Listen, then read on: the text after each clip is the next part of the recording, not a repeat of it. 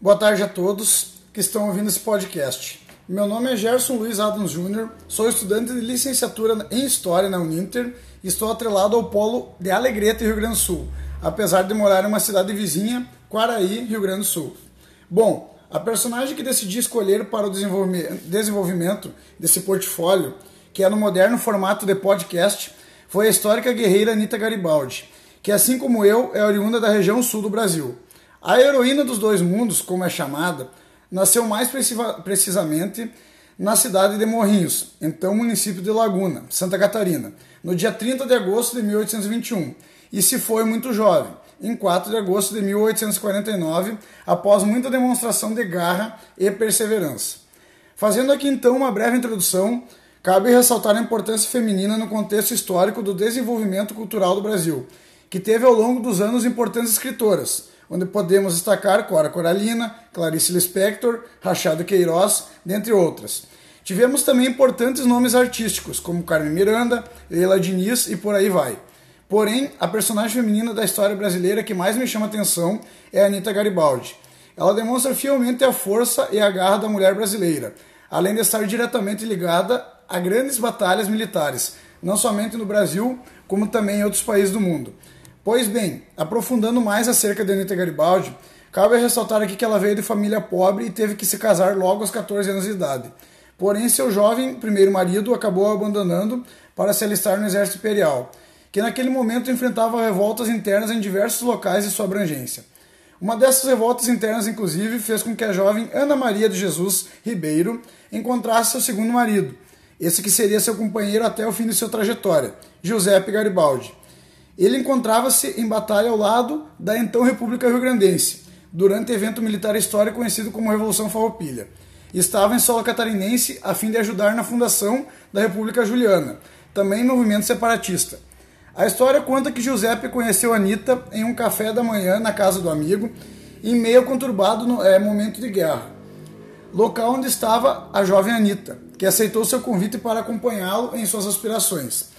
A partir daí, surgiu uma grande história de amor, aventuras e demonstração de cumplicidade de ambos, que acabaram além de lutar na Revolução Farroupilha no Brasil, também a registro de guerras envolvendo o casal em solo uruguaio e, por último, em solo italiano. Esse é mais próximo do fim da vida de Anita Garibaldi.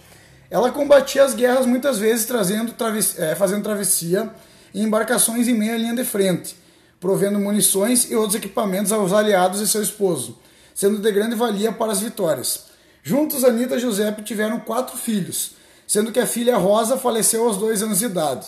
Após terem viajado ao encontro da mãe de Giuseppe, Anitta deixou seus três filhos com a sogra e partiu, grávida de seu quinto filho, para mais uma batalha contra a invasão franco-austríaca a Roma, juntamente de seu companheiro. Esta última, aquela que selou seu fim, pois após entrarem em fuga dos exércitos inimigos, acabou morrendo justamente com a sua criança, para desespero de Giuseppe. O mesmo que conseguiu fugir e depois de anos transferiu os restos mortais de Anita para Nice, cidade natal dele.